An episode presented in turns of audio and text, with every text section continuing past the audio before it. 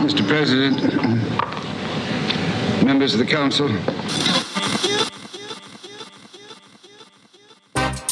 No, mi pana. En inglés no. Esto es Internacional con Ñ, con Santiago Vargas Niño y Moisés Montiel Mogollón. Y aquí hablamos en español, Parsi, de Derecho Internacional y otros desvaríos.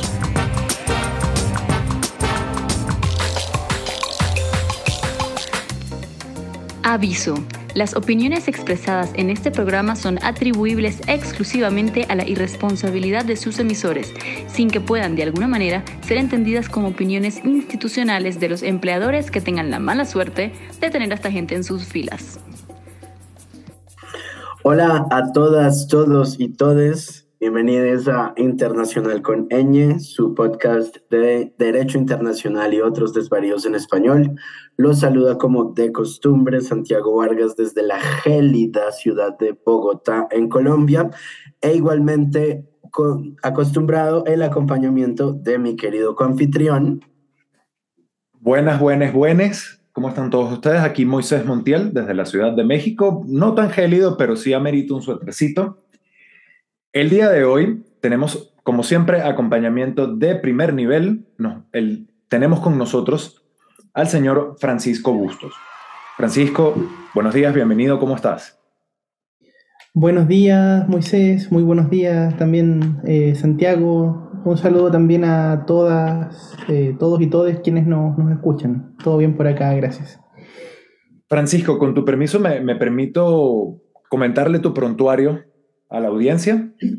Francisco es abogado de la Universidad de Chile, maestro en Derecho Internacional de los Derechos Humanos e investigador del Observatorio de Justicia Transicional de la Universidad Diego Portales. Es académico de la Universidad de Chile y de la Universidad Andrés Bello y se desempeña en Caucoto Abogados como litigante en procesos por crímenes de lesa humanidad, nada más y nada menos. El día de hoy, Francisco viene, viene a acompañarnos para, hablarnos un poco del proyecto constitucional chileno próximo a, esperemos, refrendarse en las urnas, me parece, ahora en septiembre. Con lo cual, ¿qué les parece si entramos en materia? Dime sí, por favor, y yo creo que acaso para los oyentes que no estén del todo familiarizados con el proceso constituyente chileno que inició como resultado del estallido social de 2019, sería supremamente importante preguntarte en primer lugar, Francisco, si nos puedes hacer un breve recuento de la historia de este proceso, cómo se convocó la convención constitucional y por qué se decidió someter esto a un referendo popular. Sí, claro. A ver, eh, eh, quizás haya que ir un poquito más atrás que eso, dar cuenta eh, que hace el, en septiembre del 73 hubo un, cruento golpe de Estado en Chile. la dictadura del general Pinochet se prolongó por 17 años aproximadamente y lo, em, una de las cosas interesantes o, o unas cosas que que ha pesado mucho que la dictadura desde los primeros días tenía un proyecto político, es decir, no era simplemente derribar un gobierno para llamar elecciones como algunos, algunos pensaban, sino que prácticamente a los 10 días de, derrocado el gobierno constitucional empieza a funcionar una comisión que trabaja en crear una constitución que finalmente es la que se impone. Y digamos a diferencia del caso argentino, por ejemplo, donde los militares salen derrotados, en Chile, muy parecido a lo que pasó en Uruguay, los militares salen con un referéndum, pero salen eh, manteniendo buena parte de esa fuerza. Y esta constitución que, que rige hasta el día de hoy en Chile, de acuerdo a los propios redactores, digamos, esto no es eh, sondar en sus mentes, sino de acuerdo a lo que ellos plasmaron en textos, lo que buscaba era que si llegan a gobernar los adversarios, se vean constreñidos a no tomar un curso de acción tan distinto del que ellos mismos seguirían. Entonces, por eso es que, eh, el que se acuñó la expresión ahí por un profesor chileno y ahora convencional o ex convencional llamado Fernando Atria de que esta es una constitución tramposa. Porque en el fondo eh, eh, tiene tal nivel de supermayorías que finalmente los herederos políticos del general Pinochet, se reconozcan como tales o no, en buenas cuentas tienen un poder de veto. Entonces, ahora sí, volviendo al, 2019, después, cuando prácticamente iba un mes de protestas, un mes de protestas violentas, pero en todos los lugares de Chile, incluso en ciudades donde nunca habían habido protestas, en el norte, en el sur, en el extremo austral, eh, hubo un acuerdo de parte de eh, los partidos políticos representados en el, Congreso entre más o menos la, la, tarde del 14 de noviembre y la madrugada del 15, si no me falla la memoria, porque se le llama el acuerdo del 15 de noviembre, y lo que se buscaba era preguntar en un referéndum si se quería un cambio constitucional en la ciudadanía y luego también preguntarles quiénes, eh, en el evento de que esta primera se aprobara, quiénes lo redactaban, si era una convención total eh, electa 100% o si era una convención mixta conformada por congresistas y por em, representantes electos. Y bueno, el Congreso chileno eh, es uno de los órganos probablemente más desprestigiados. Entonces, en el plebiscito que se tuvo que postergar una vez por, por, la pandemia, finalmente se impone con aproximadamente un 80% la respuesta de que sí se quiere cambiar la constitución. Y eh, gana también arrolladoramente la opción de que sea una asamblea democráticamente electa. Entonces, y esto sirvió en buena medida para descomprimir la crisis y las protestas siguieron, pero nunca con un ritmo tan masivo ni, ni, tan violento. En ese sentido, eh, por lo menos en, los primeros, en las primeras semanas después de que se adoptó el acuerdo, ya se podían ver algunos de estos cambios. Ahora eh, todo va a quedar entregado finalmente a la decisión del plebiscito, por un lado el plebiscito que es el 4 de septiembre y luego ya después también a lo que pase en el evento del apruebo o, o, en el evento de que, de que se imponga la otra opción, digamos, qué es lo que va a pasar ante una ciudadanía que se había pronunciado tan categóricamente porque no quería la constitución de 1980. Sí, aquí, Francisco, de, de lo que nos cuentas, eh, y digo, no, no es un fenómeno único en Latinoamérica, por supuesto, siempre tiene sus, sus variantes, pero digamos, eh, la, la, propuesta constituyente como una suerte de diurético para, para bajar los ánimos, ¿ok? Y, fomentar un proceso de encuentro nacional. Cosa que, por supuesto, aplaudimos, fue un, manejo político muy inteligente. Pero nos gustaría que nos contaras un poquito sobre, sobre el procedimiento, el proceso, lo que ha transpirado a lo largo del proceso este, de proposición de la nueva constitución. Fuera de Chile nos llegan muchas noticias, algunas de ellas intencionalmente distorsionadas, ¿okay? sobre ciertos puntos que se han propuesto o, la conformación de ciertos bloques. Si nos lo pudieras resumir más o menos cómo, cómo ha sido el dime y direte, la, la dinámica política de refundar la República y además con, con, una cierta confesión social.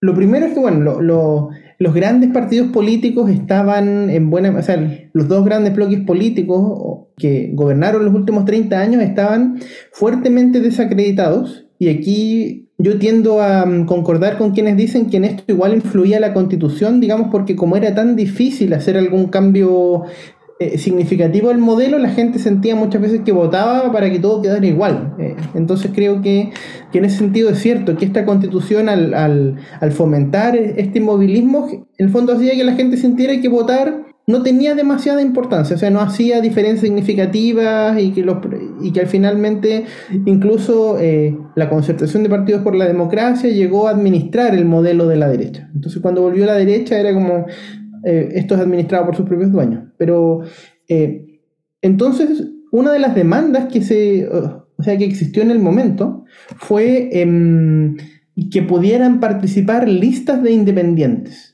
digamos, así por una idea de que, digo, personas que están fuera de los partidos políticos, que pudieran representar movimientos sociales, en fin, podía traer más legitimidad.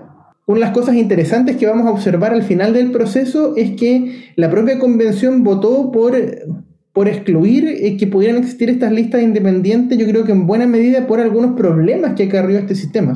Por ejemplo, eh, a diferencia de lo que pasa en el Parlamento, que, se o sea, que cuando hay renovaciones igualmente hay personas que son reelectas, entonces tiene un, un ritmo de funcionamiento, hay personas que se conocen. Acá llegaron virtualmente 155, de los que terminaron 154, que prácticamente no se conocían, que eran muchos representantes de organizaciones sociales, de organizaciones que habían surgido al alero de ciertos conflictos socioambientales locales, y los grandes partidos políticos, la derecha sacó menos de un tercio, o sea, los acuerdos aquí se iban a adoptar por dos tercios y aquí la apuesta de la derecha era vamos a sacar por lo menos un tercio, como siempre, de manera tal de poder mantener un cierto poder de veto y también era la aspiración de otros bloques el ganar por lo menos un tercio de manera de poder usar un veto, pero, pero probablemente como la derecha fue, fue el grupo político que más llamó a rechazar en el plebiscito, y como había tantas ganas de cambiar la constitución, la derecha ahí, ahí le fue muy mal electoralmente en las elecciones posteriores. Entonces, em, por un lado, no había una fuerza con poder de veto identificable, o sea, la derecha era el grupo que estaba más cercano al tercio, pero no, no les daba con sus votos. La izquierda tradicional, digamos, estaba prácticamente reducida, salvo el Partido Socialista. Eh, el Frente Amplio, el movimiento del presidente Boric tenía, pero tampoco.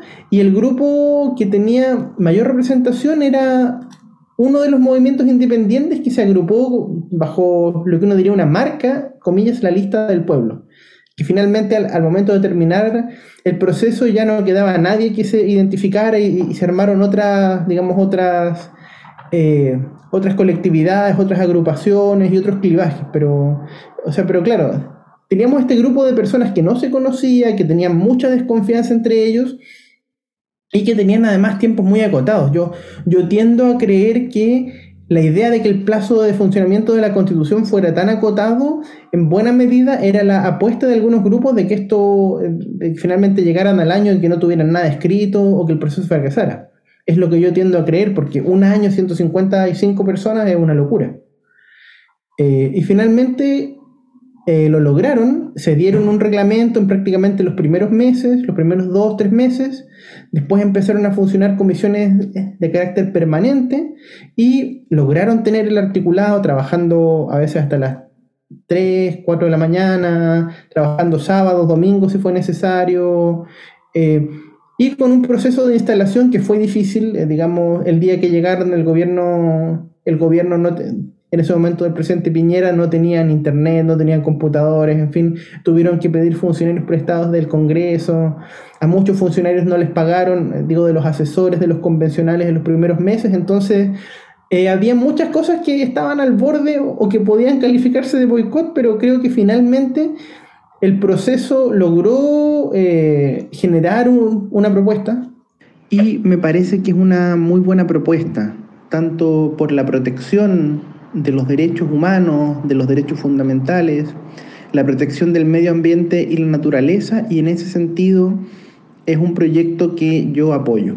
Es una propuesta que obviamente yo creo que puede ser eh, pulida, perfeccionada, creo que hay muchas cosas que, o sea, que debieran discutirse, pero creo que lo fundamental eh, se, se, logró la propuesta, aunque ojalá hubiera, eh, hubiese habido más tiempo para poder discutir esto, porque efectivamente probablemente muchas confianzas y muchas votaciones empezaron a temperarse más ya cuando quedaban pocos meses de trabajo. Entonces, eh, o sea, digamos, ojalá, digamos, este clima y ritmo de trabajo que se alcanzó en los últimos meses hubiera existido desde el principio, pero, pero era imposible porque era gente que no se conocía y todas estas circunstancias que les dije. Y efectivamente hubo como muchas discusiones en la prensa acerca de distintos contenidos de la Constitución. Obviamente nosotros no podemos quedarnos en el detalle de cada una de esas críticas, sino que más bien pretendemos usar este espacio para discutir contigo, Francisco, los aspectos propios del derecho internacional que están incluidos en el texto que se someterá a referéndum.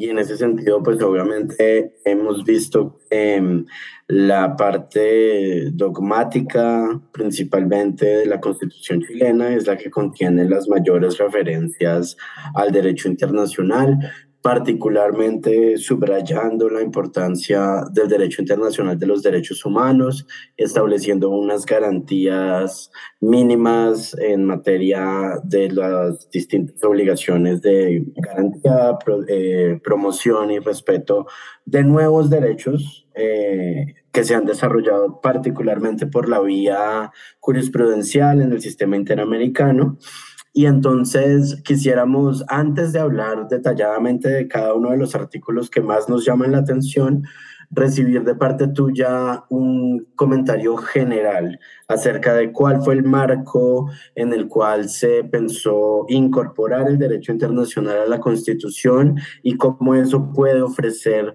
acaso unos avances a la democracia sustantiva en fin. Perfecto. Sí, eh, también yo diría que para entender, digamos, qué es lo que motivó estos debates y el, el tenor actual de las cláusulas, yo haría una muy breve referencia a qué es lo que existía antes, incluso en, Chile, antes, antes de la constitución del 80 y en la constitución del 80 y en los años 90. Eh, porque, o sea, creo que puede ayudar un poco a entender el porqué de cláusulas tan categóricas y por qué incluso, eh, digamos, esto la paradoja de grupos que uno diría así como son de, que están mucho más a la izquierda incluso del Frente Amplio, del Partido Socialista, sin embargo, lo que ellos muchas veces querían era eh, eh seguir los parámetros del derecho internacional y no, por ejemplo, bueno, salvo una o dos personas que querían, no sé, eh, terminar con todos los poderes del Estado y hacer un soviet, digamos, y, y que fuera como el único poder, en general, la mayor parte de grupos que uno diría antisistema lo que más querían era incorporar estándares de, derecho internacional. Entonces, e, e, esa es una cuestión bien, bien llamativa. Eh, bueno, entonces, lo primero en general, hasta antes de, la constitución del 80, o incluso hasta antes de la recuperación de la democracia en el año 90, no había demasiado debate sobre eh, la jerarquía del derecho internacional, de los tratados más allá del desarrollo, digamos, de los principios de derecho de gentes de Andrés Bello y alguna sentencia de la Corte Suprema que decía que como los tratados se tramitaban como la ley, entonces tenían jerarquía de ley o un poco superior a la ley. Así como, eh, esto obviamente es un, eh, es un resumen muy condensado, pero en general eso es lo que se decía. Y eh, cuando Pinochet pierde el plebiscito, se, mm, digamos, hay una ronda de negociaciones entre la oposición y él. obviamente cuesta mucho sacar ese acuerdo. Pinochet primero no quiere nada, quiere desconocer el plebiscito, quiere dar un autogolpe, en fin. Eh, finalmente, en buena medida, yo creo que por la presión de los norteamericanos, de, ese país norteamericano que no es ni Canadá ni México, finalmente logran, eh, finalmente eh, los cercanos a él lo hacen recapacitar y, y se da cuenta que no tiene otra opción. Y sus asesores le hacen ver que muchas de las normas de la Constitución tienen un quórum supermayoritario, pero la norma que permite reformas a la Constitución tenía quórum de cambio muy bajo. Entonces ahí la dictadura se da cuenta que le pueden dar vuelta a todo, entonces, pese a que tenían senadores designados otras cosas, se abren a negociar.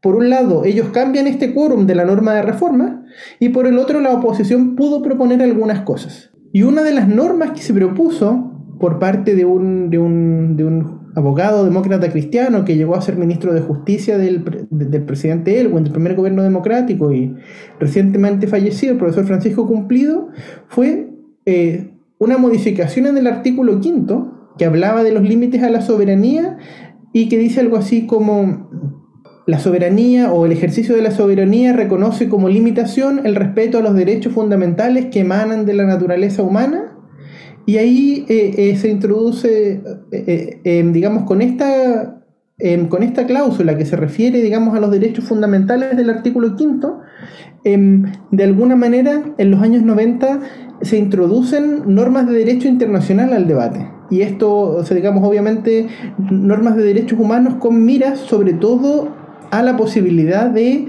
de hacer justicia por los crímenes de la dictadura.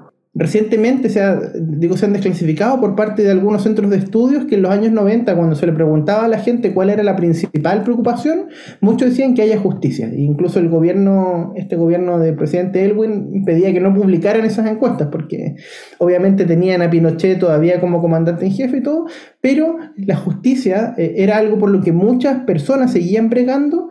Entonces, esta cláusula del artículo quinto sirvió primero como una base de apertura para permitir en algún momento la aplicación de los convenios de Ginebra, eh, dado que la dictadura había hecho valer todas las normas de estado de guerra, ¿no? Entonces, a alguien se le ocurrió usar esa norma, después a otras personas se les ocurrió, digamos, invocar otras, otras disposiciones, entonces, entonces esta cláusula, eh, sin zanjar, digamos, cuál es la naturaleza del derecho internacional, permitió que durante los años 90 pudiera, al menos respecto de los casos de la dictadura, 92.000, pudieran empujarse las barreras, pudieran abrirse al derecho internacional, a la idea de imprescriptibilidad, a la idea de reparación, y también esto permitió después la apertura en, otras materias, como en género, derechos de niñas, niños y adolescentes. Entonces, eh, cuando se llega a la discusión en el seno de la convención, muchos movimientos sociales, muchas organizaciones de derechos humanos, ambientalistas y de otro tipo,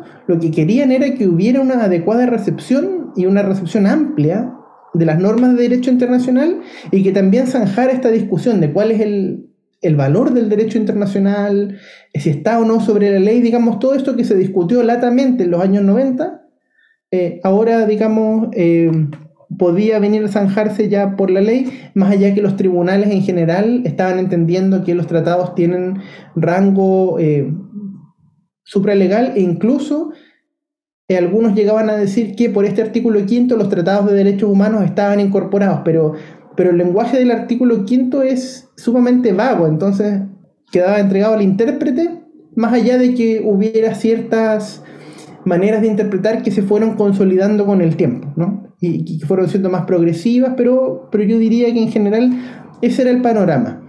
Cuando empezaron a funcionar las comisiones provisorias o, más bien transitorias, estas primeras comisiones, mientras estaba listo el reglamento, la, la, subcomisión de derechos humanos, que fue la que más me tocó conocer, y en realidad todas abrieron audiencias públicas. Y esta comisión fue eh, casi fue un momento de, en que muchas personas que nunca habían sido nunca habían sido escuchadas formalmente o habían sido escuchadas muy pocas veces por el Estado pudieran ir, pudieran plantear sus aprehensiones. Eh, en ese sentido hay un convencional, un, un, histórico abogado de derechos humanos, don Roberto Celedón, que dice que esto fue una instancia casi de justicia transicional, ¿no? Eh, porque permitió que mucha gente, no solo víctimas de la dictadura, sino personas que fueron dañadas, dejadas ciegas eh, por la violencia policial del estallido, descendientes de los pueblos indígenas, en fin, personas que durante toda la historia desde que Chile existe como tal,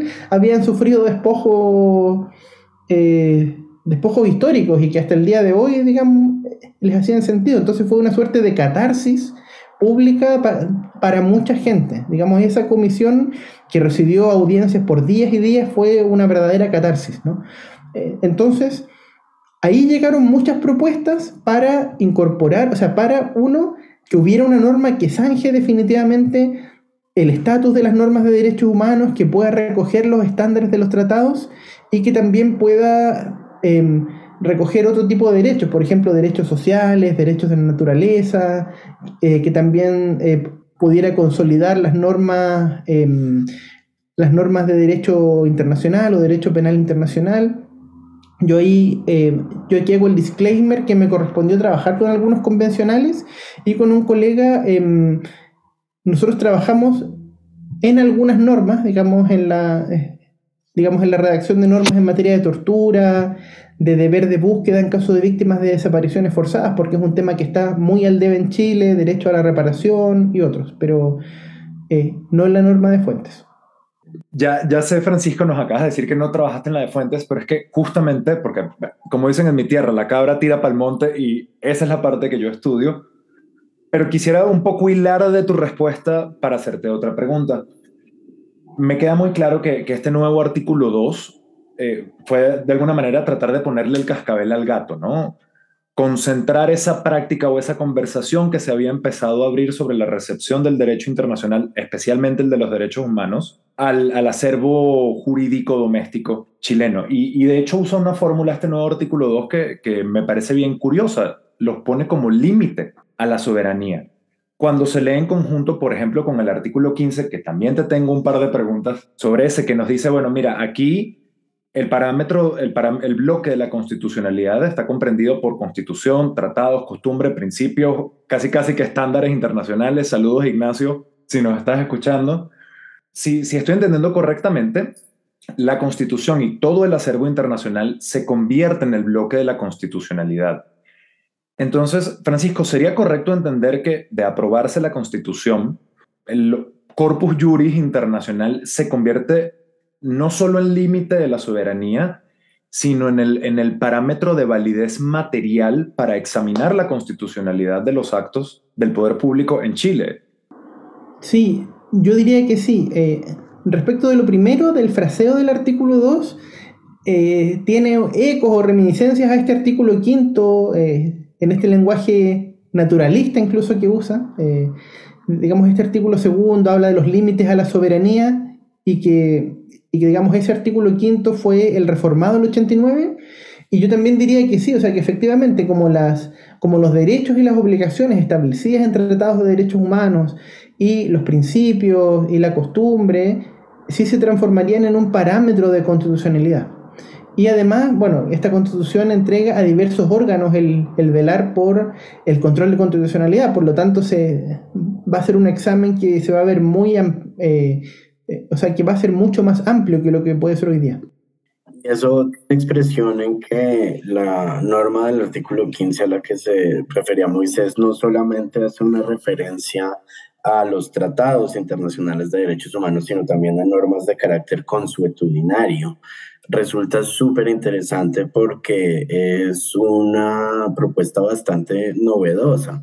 En las constituciones que tienen algún tipo de bloque de constitucionalidad o de norma que incorpora de manera directa los contenidos mínimos de los tratados de derechos humanos, que son aquellos derechos y garantías que no se pueden suspender ni siquiera en estados de excepción, eh, se quedan en lo convencional mientras que Chile da un paso más allá y se mete de cierta manera también en un problema interesante y es cómo definir los contenidos de ese derecho internacional consuetudinario que tienen valor constitucional. Claro, mira, eh, respecto de la incorporación del derecho internacional y del valor que tiene, eh, o sea, por un lado, eh, como la derecha, claro, era el grupo que estaba más en contra, pero estaba fuera de juego, el principal debate se dio entre los distintos grupos de izquierda, por ejemplo, eh, entre el Frente Amplio, que es la visión del, presidente Gabriel Boric, aunque en ese momento creo que todavía no había sido electo, pero, o sea, por una parte ellos hacían ver que, no recuerdo si respecto del artículo 15 o de otro, pero, pero fue muy llamativo el debate, el debate porque hacían ver que uno, todo lo que dice relación con la costumbre tiene componentes que eh, pueden ser antidemocráticos, pueden venir fijados por lo que son los, los, grandes poderes globales, que estas son críticas que bueno, ustedes conocen, y que por otro lado eh, también el derecho internacional tiene muchas críticas, eh, la, la, forma en que se genera, cómo se implementa, en fin, y, y les preocupaba el componente antidemocrático que podía tener esto.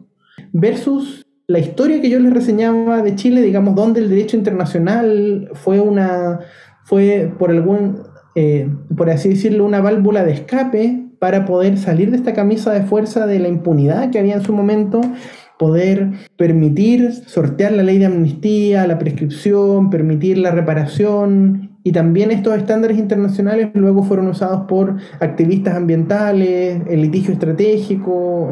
Entonces, en realidad, por un lado, grupos que uno diría están a la izquierda, incluso algunos llaman ultra izquierda, en realidad lo que querían era la aplicación del, derecho internacional, como les comentaba. Entonces, finalmente, eh, se opta por esta cláusula, aunque yo no sé quién sugirió la actual redacción que habla de, esta, de, esta, de estos principios de derecho internacional de los derechos humanos y de la costumbre de la misma, de la misma materia, pero creo que fue una forma de, delimitar esta cláusula que se veía muy amplia Y eh, yo en lo personal creo que es una, o sea, creo que es algo bueno para, tanto para efectos de, orientar el, el, futuro debate legislativo como el litigio estratégico. A mí en general me parece que es buena esta apertura y además me parece que es una, una apertura buena, que es correcta y em, creo sí que em, vamos a tener que estar también a lo que sea la práctica de los tribunales de justicia, los tribunales ordinarios, la nueva Corte Constitucional y de los actores relevantes. En definitiva, o sea, como yo digo cuando me, me, preguntan sobre este tema, no hay que tener miedo a eso, digamos, a que haya cosas indeterminadas. Eh, era la constitución de, de la dictadura la cual eh, quería dejar un, un camino del cual nadie se pudiera salir. En cambio, en, un Estado democrático, la idea es que la puerta quede abierta para la política del día después de, la elección, digamos, en, el evento que se apruebe la Constitución. Sí, a mí, a mí me resulta sumamente interesante. Fíjate, Francisco, que la, tendencia en Latinoamérica típicamente ha sido a la constitucionalización solo de los tratados firmados y ratificados. Hay varias fórmulas, ¿no? Hay, hay algunas constituciones que dicen tratados exclusivamente en materia de derechos humanos, se constitucionalizan, otras, la constitución mexicana, por ejemplo, tratados que contengan disposiciones en materia de derechos humanos, eventualmente abriendo la puerta a, mira, si tienes un tratado de libre comercio que tiene cláusulas que pueden afectar los derechos humanos, venga, también sube al bloque de la constitucionalidad. Pero, y aquí, aquí retomo lo que nos decías, ¿no? Incorporar la costumbre y los principios incorpora también, y, empiezo por lo malo y después lo llevo a lo bueno, incorpora las mismas deficiencias que, que esas fuentes traen desde el derecho internacional público. Por ahí nuestro querido colega Salvador Herencia y yo hicimos algún acercamiento muy, muy preliminar a esto, cortesía de, de nuestros amigos de Agenda Estado de Derecho, donde decíamos, sí, mira, formidable, y aquí voy con lo bueno, permite una suerte de, como las páginas de Internet que se autorrefrescan para actualizar el contenido. Creo que eso es muy positivo en, términos de, la expansión del catálogo, pero también incorpora el problema que traen justamente estas dos fuentes, determinación. Aquí te, haría una pregunta, ¿no? sabemos que si bien no es nuevo esto de, de incluir dentro de las fuentes domésticas, costumbre, principios, el derecho internacional en general, la Constitución Federal alemana lo tiene, la de Austria, varias europeas, me parece que la Constitución de Uruguay también tiene algo en ese sentido. Lo cierto es que lo novedoso de la Constitución chilena es incorporar las normas consuetudinarias y principistas en materia de derechos humanos a nivel constitucional, con lo cual trabajamos unos temas de jerarquía bien interesantes, pero vuelvo al problema de la determinación nos dicen, no hay que tenerle miedo a las normas indeterminadas. Sin embargo, preguntaría yo, en materia de derechos humanos, la, sin perjuicio de la posibilidad de expansión, la certidumbre de las normas es importante en términos de a qué tiene derecho el, gobernado. Y la gran pregunta que a mí, me retumba en la cabeza, y no sé si esto figuró en los debates de los constituyentes, ¿quién va a determinar, por ejemplo, el contenido de la costumbre? Hay un, paper por allá del 63 de, de Seidel, déjenme leer esto bien, Seidel Hohenbeldern en, en The International and Comparative Law, Law Quarterly Journal, donde comenta que, mira, aquí hay distintos modelos. El contenido de la costumbre, por ejemplo, podría ser determinado domésticamente por el Ejecutivo porque es su participación la que de alguna, o, o su falta de ella, la que conforma la costumbre en el plano internacional y así baja que creo que eso conecta, y perdón por lo largo del introito, con, con estas preocupaciones de separación de poderes y, democracia como proceso que nos decías. Por el otro lado, y, esto fue creo la puerta que, que, Salvador y yo más tocamos cuando hicimos la aproximación, bueno, que lo hagan los tribunales, ¿ok? Que, que tiene un poquito más de, de legitimidad democrática de origen el que lo hagan los tribunales domésticos. Pero luego seguimos con la misma pregunta. ¿Hubo algo que se discutiera en este sentido? ¿Hay algún plan sobre cómo, cómo instrumentalizar o, atender los problemas propios de la determinación de la costumbre y los principios el día después de que ojalá se apruebe la Constitución? Mira, yo tiendo a creer que eh, la, mayoría de esos problemas fueron, por así decirlo, pasados por alto o, también por lo frenético del ritmo de trabajo. creo yo que, eh, o sea, incluso dentro de las propuestas de reformas que he visto, tanto de los que están hoy día por, por aprobar como por rechazar, eh, este no es uno de los temas centrales en, los que se han, digamos, a los que se han abocado. Ahora, por ejemplo, en ciertas materias en el derecho chileno hay que atender a la costumbre indígena y en esos casos ahí los tribunales, sea los tribunales ordinarios, el Tribunal Constitucional, le piden informes a la CONADI, que es un organismo público, la Corporación de Desarrollo Nacional de Desarrollo Indígena, y en esos casos eh, eso puede servir para ayudar a determinar esta costumbre. Lo mismo, yo leí la columna de ustedes, me pareció muy interesante. Ahí también, claro, el Ejecutivo tiene este rol en ayudar a formar la costumbre, sea por acción o omisión. Y también ahí me imagino yo que las divisiones de la Cancillería podrán informar a los tribunales si lo requieren acerca de la existencia o no de alguna costumbre. Me imagino que ahí también la parte que invoca una costumbre tendrá que probarla. Claro, y eso puede a su vez suscitar conflictos porque efectivamente las personas más poderosas o con más acceso a recursos podrán contar con informes, con especialistas, en fin, eh, eh, y, otras cuestiones que son propias del, del, acceso o de la falta de acceso a la justicia, pero, eh, pero me parece que es algo que los tribunales ya, ya han estado haciendo en Chile para la determinación de costumbre, no solamente ahora bajo la, la actual constitución, sino en algunos momentos del siglo XX también hay casos donde hubo que aplicar en algunas materias costumbres y también tenemos estas enseñanzas respecto de la costumbre eh, indígena, digamos, cómo eh, algunos organismos pueden ayudar a ilustrar con ello a los tribunales. Eh, entonces, sí, o sea, sin duda esto va a tener algunas complicaciones, muchas veces podría haber un desacuerdo en cuanto al contenido de una costumbre, pero como esta cláusula trata de alguna manera de restringirlo, eh, focalizándolo solamente en costumbres relativas a derechos humanos, creo que los debates que se susciten pueden ser menores en ese aspecto. Quizá podrían ser un poco mayores en lo relativo a la costumbre indígena, ¿no?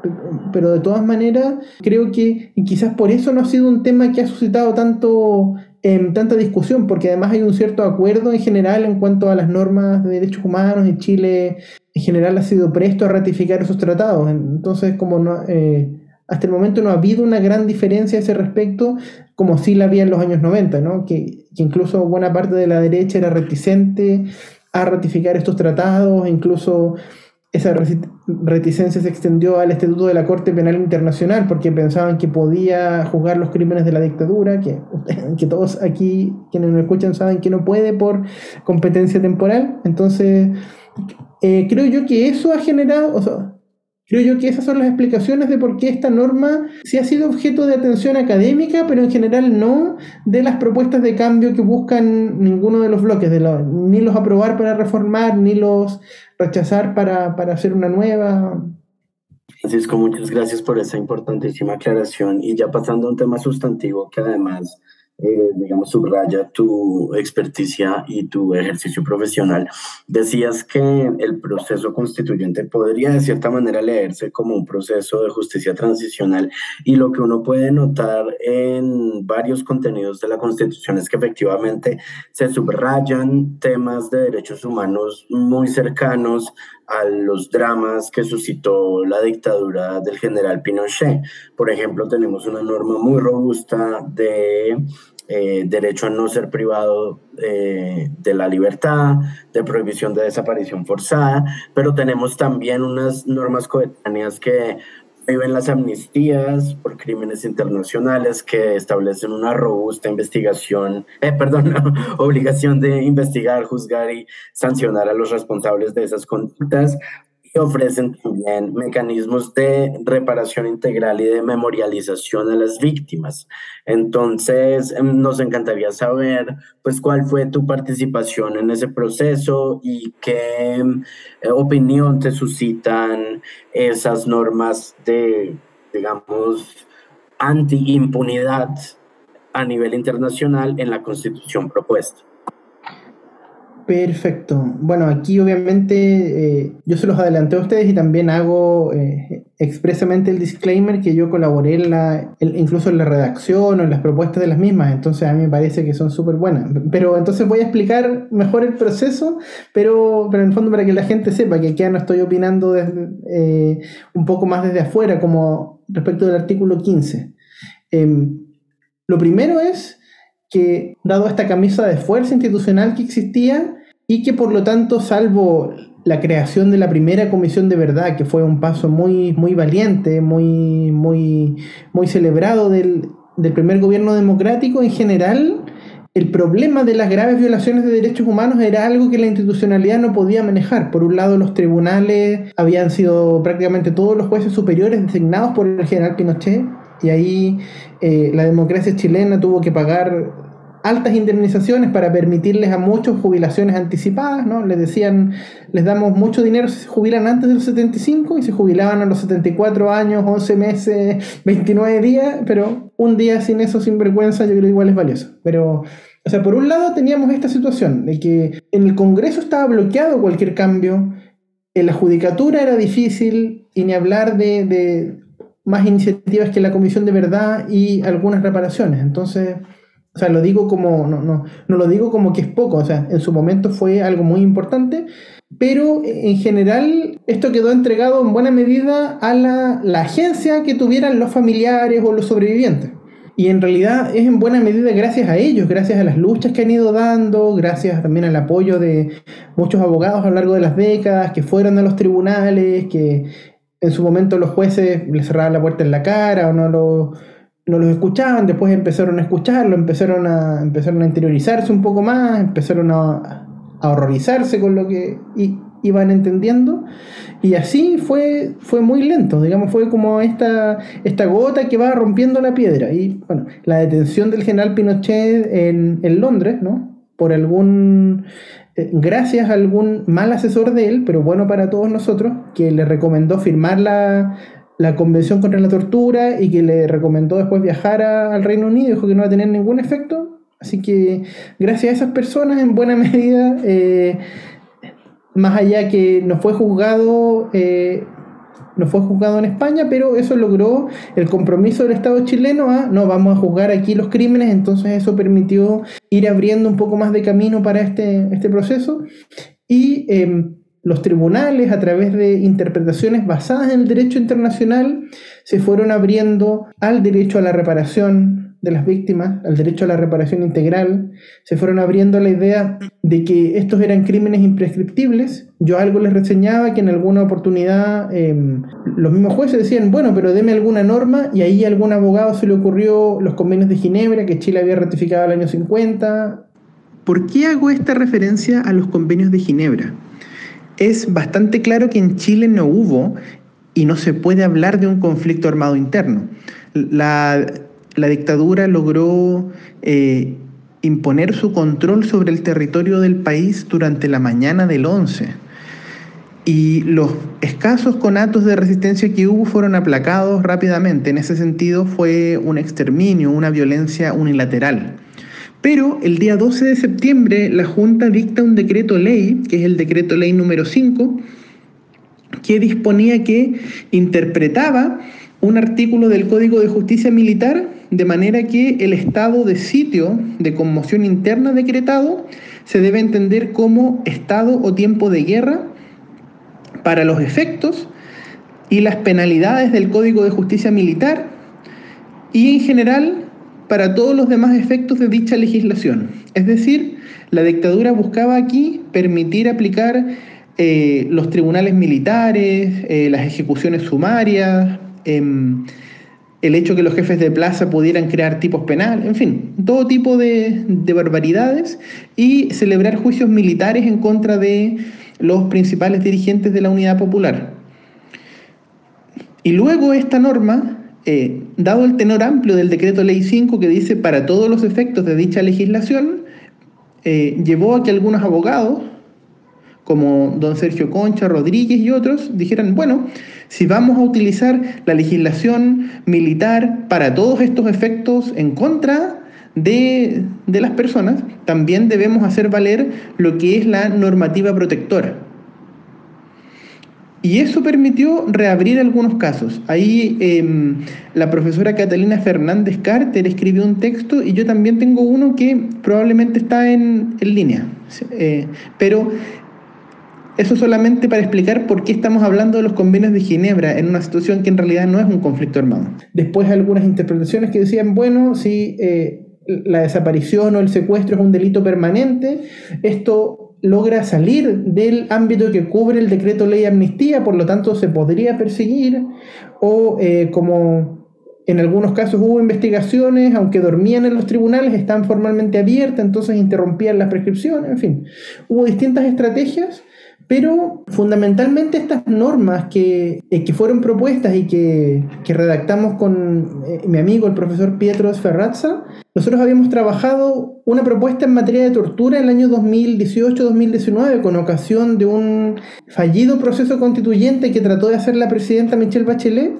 Era una propuesta meramente académica para un, para un texto, y acá em, trabajamos en una propuesta en materia de protección contra la desaparición forzada y sobre todo de un deber de búsqueda, que es, una de las deudas más sentidas, digamos, en ese sentido. Y tristemente la DINA eh, fue muy eficiente al momento de deshacerse de, lo, de los cuerpos. Menos del 5% de las personas han sido encontradas, y cuando digo encontradas en realidad es algún resto, es la falange de un dedo, y eh, en fin, restos que caben en cajas de fósforo, que son, o sea, con los que se pueden hacer exámenes, pero es algo que todavía sienten mucho las, las organizaciones, y mucha gente finalmente ha muerto sin poder tener un lugar donde poner una flor para sus deudos, a eso sumémosle otros casos de las penas irrisorias que se dieron por muchos años así, no sé, casos con 27 desaparecidos y dan cuatro años de libertad vigilada, en fin, hubo muchas, mucha injusticia, mucha sensación de que,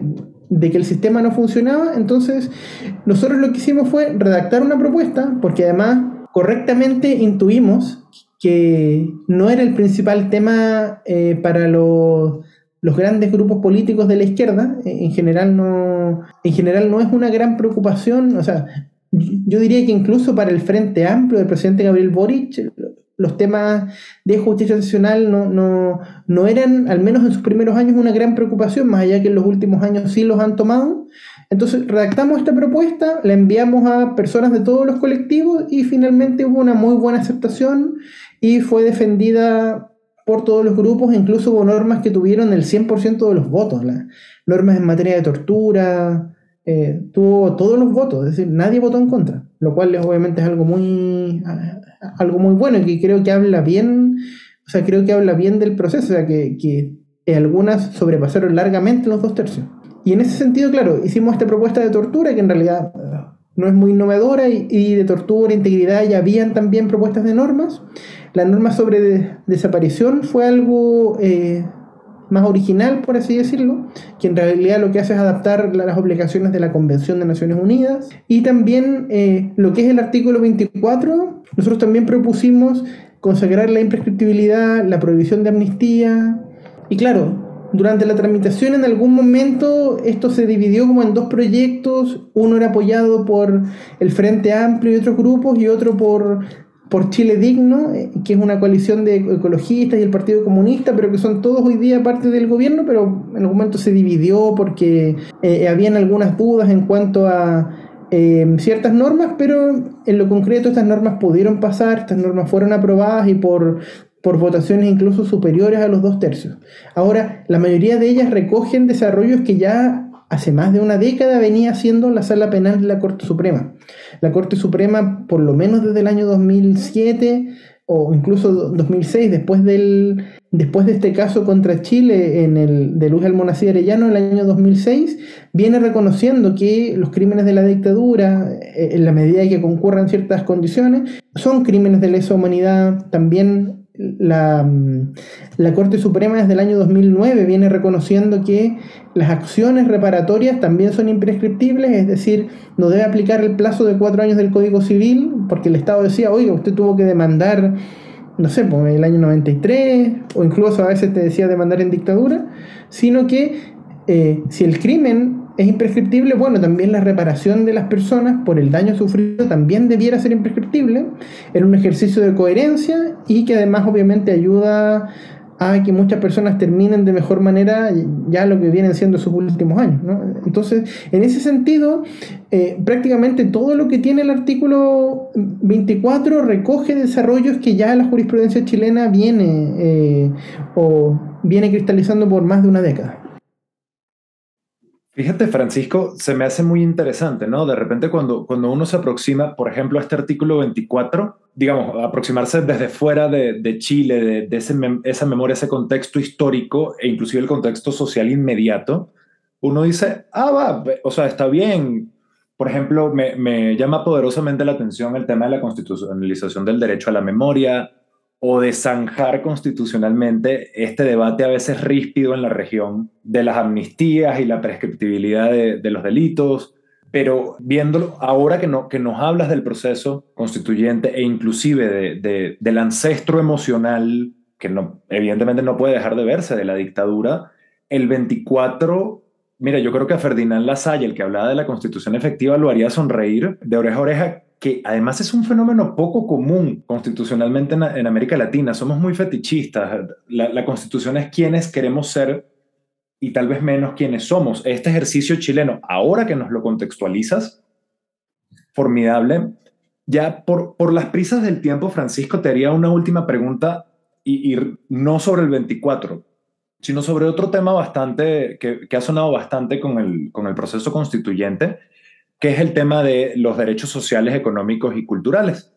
Que sabemos que, han habido unos avances bien interesantes. Bueno, a nosotros se nos hacen interesantes porque coinciden con nuestras preferencias, pero ¿cómo, cómo va a ser la lógica? Digamos, una pregunta para aguas aquí, si me la puedes responder.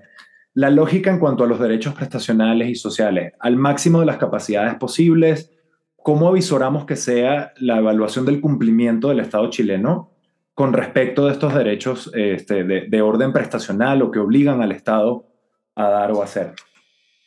Perfecto. Bueno, eh, yo diría respecto a estos derechos prestacionales, eh, aquí hay que tomar esta idea de la Salle. Este es lo que queremos ser, en definitiva, eh, por el carácter subsidiario y neoliberal de la Constitución chilena. Incluso siempre hubo mucha reticencia a incorporar que Chile era un Estado social y democrático de derecho. O sea, hasta el día de hoy Chile no es un Estado social en ese sentido.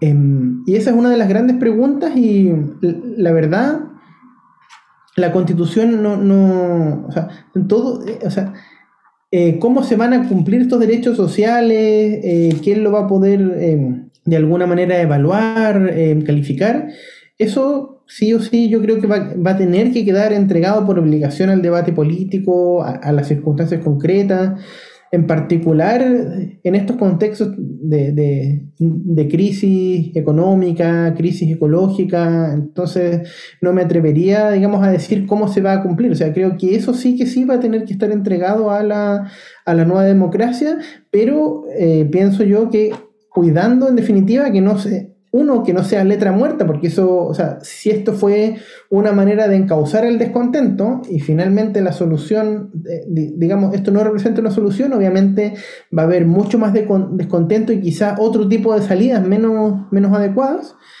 Eh, sí creo yo que esto va a permitir empezar a destrabar ese debate, porque hasta el día de hoy la solución de la constitución del 80 es, si un privado puede hacerlo, el Estado tiene que aportar el servicio al mínimo. Entonces, tiene salud, el que pueda pagar, tiene muy buena educación, el que pueda pagar, y, esto cambia el foco. Entonces, la manera en que esto se va a hacer, me encantaría tener una respuesta, pero pienso yo que eso sí que sí va a tener que quedar entregada a la política, a la política del día después y a las instituciones.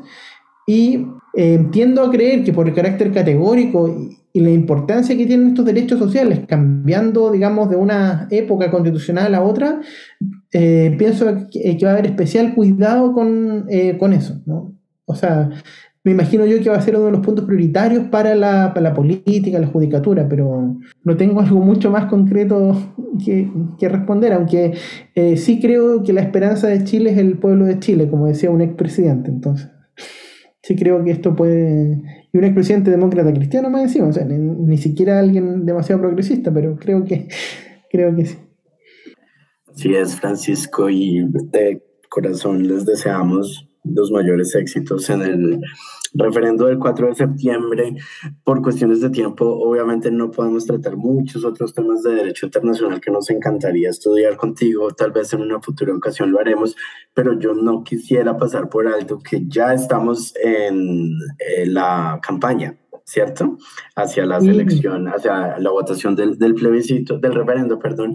Y mm, encontré algo que me pareció pues un poco chocante y es que eh, el campo del rechazo está utilizando básicamente unas referencias visuales y musicales muy, muy claras a la campaña por el no en el plebiscito del 89 para sacar a Pinochet de su cargo. Y me parece, no sé si mi respuesta sea visceral, por eso quiero acudir más bien a ti, pero me pareció una falta de respeto con las víctimas de la dictadura el apropiarse de su relato, de su narrativa, de esa campaña tan bonita que incluso inspiró una película protagonizada por Gael García Bernal, eh, para anquilosar la constitución de la dictadura. ¿Qué opinas tú al respecto?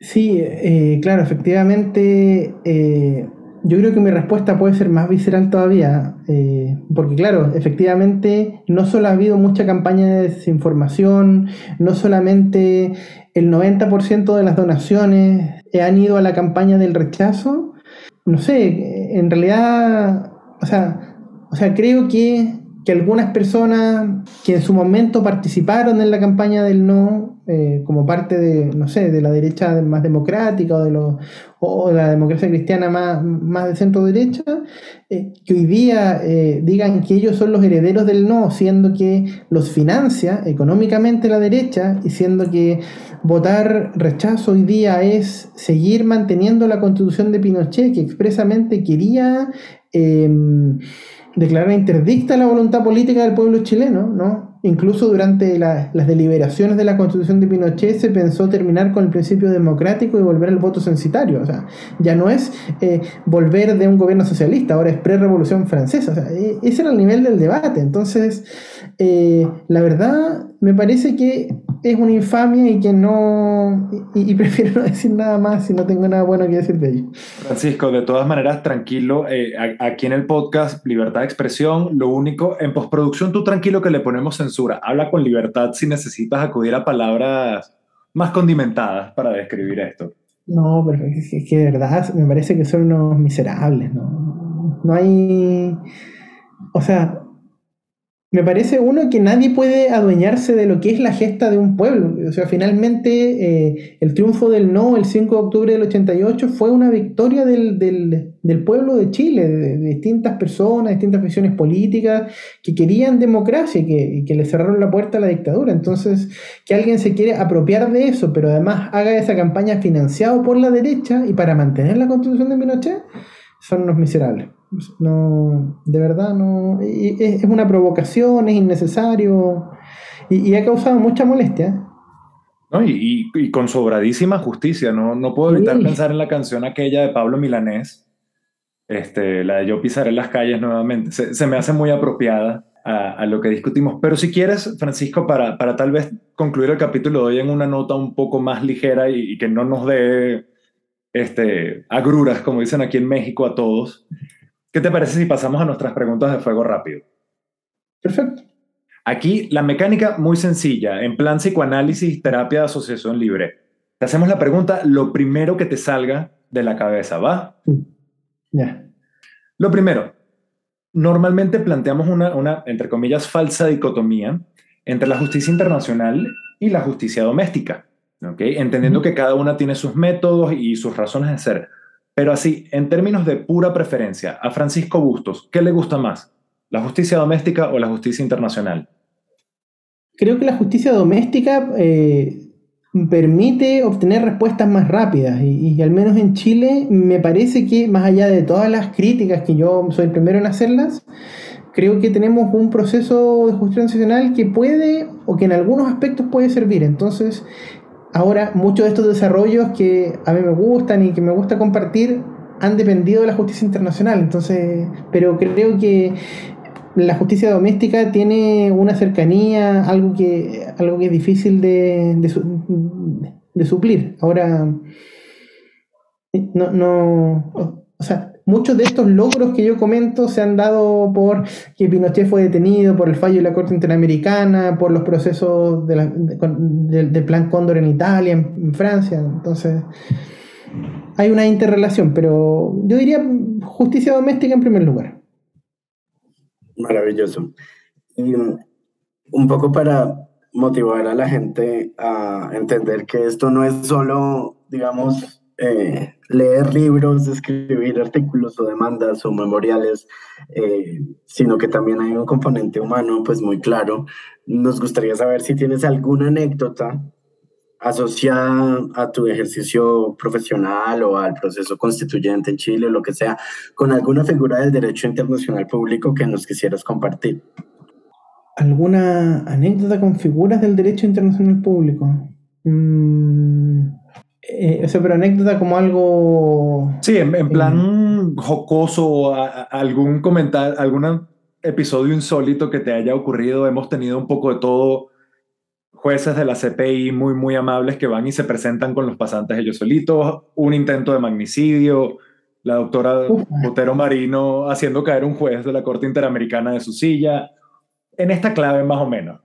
No, eh, eh, creo que no he conocido tan, eh, tan directamente a alguien, alguna... alguien, y, además en un contexto así como, como de, de anécdota, porque no, en realidad creo que no. he tenido muchas anécdotas, pero no, no relacionadas con ningún, ningún rockstar del derecho internacional. Bueno, también, también se vale una vida apacible, no es en lo absoluto algo malo. Ahora, ya, ya para cerrar nuestra última pregunta, creo que aquí, aquí tal vez puedan haber algunos sentimientos un poco más fuertes. Fíjate, Francisco, el podcast nace en, por un diferendo que mantenemos el día de hoy, Santiago y yo, sobre la nacionalidad de la arepa pero para seguir metiéndole... Moisés está incumpliendo un fallo de la Corte Internacional de Justicia. Viejo, aquí no hay cosa juzgada. A mí no me vengan a... ya sabes. Pero para seguir alimentando este, estas pequeñas inquinas gastronómicas de la región, te preguntaría, Francisco, ¿cuál es el verdadero único y supremo? ¿El dulce de leche o el arequipe? El dulce de leche. Me, me parece que hemos tenido una aplastante mayoría Sí, ese sí ha sido. Pensé que me ibas a preguntar por, pensé que me ibas a preguntar por la arepa. No, no, no, no, es, que ya Moisés perdió, pero no ha querido aceptarlo. Ah, no, yo ahí me hubiera tenido que excusar porque yo en realidad las conocí en Venezuela, entonces. Bueno, podemos reabrir la discusión, yo no tengo ningún problema. con eso. hay que rehusar porque yo. No, yo, en esa época viví un par de años de infancia en Venezuela, entonces yo las conocí ahí, pero entonces por eso no, ah, no una opinión.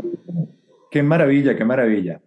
Pero bueno, me parece que eh, esto ha sido todo por el día de hoy. Francisco, no nos queda sino agradecerte. No, siempre es interesante poder conversar y compartir, así que les agradezco mucho por, por el podcast y por la invitación a ambos, Moisés Santiago. Señoras, señores, señores, o como ustedes se autoidentifiquen, este es Moisés Montiel despidiéndose en vista del éxito obtenido desde México Tenochtitlan. De Bogotá se despide Santiago Vargas y nos escuchamos en dos semanas.